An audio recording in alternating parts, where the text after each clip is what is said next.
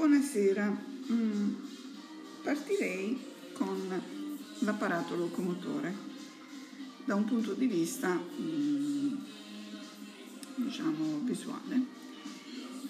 Esso è costituito dalle ossa che si uniscono per formare lo scheletro, articolazioni che mettono in relazione le ossa e dalla muscolatura scheletrica volontaria e involontaria, costituita dai muscoli striati lo scheletro ehm, è fatto, come ho detto prima, eh, di circa 200 ossa e attraverso le articolazioni ehm, determina il sostegno, diciamo, l'architettura del nostro corpo.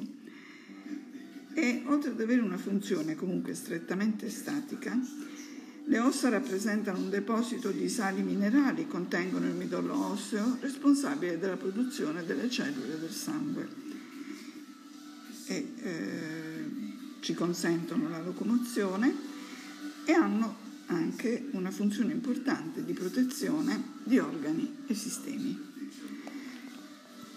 Eh, una cosa però dobbiamo subito distinguere dal punto di vista morfofunzionale è eh, le differenze di forma e struttura.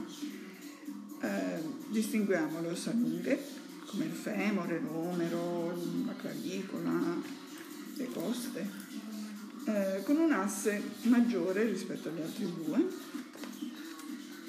Le ossa piatte, come ad esempio lo sterno, con due assi maggiori rispetto a un terzo Infine le ossa brevi o corte, mm, per esempio il calcagno o le ossa della mano, caratterizzate da dimensioni nei tre assi che si equivalgono.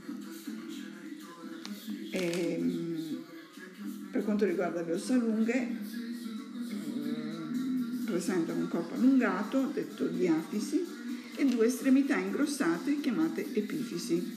La prossimale cioè più vicina all'asse del corpo umano, e la distale. E poi abbiamo le ossa piatte e partirei proprio dalla scapola, eh, che mh, come disegno è abbastanza semplice.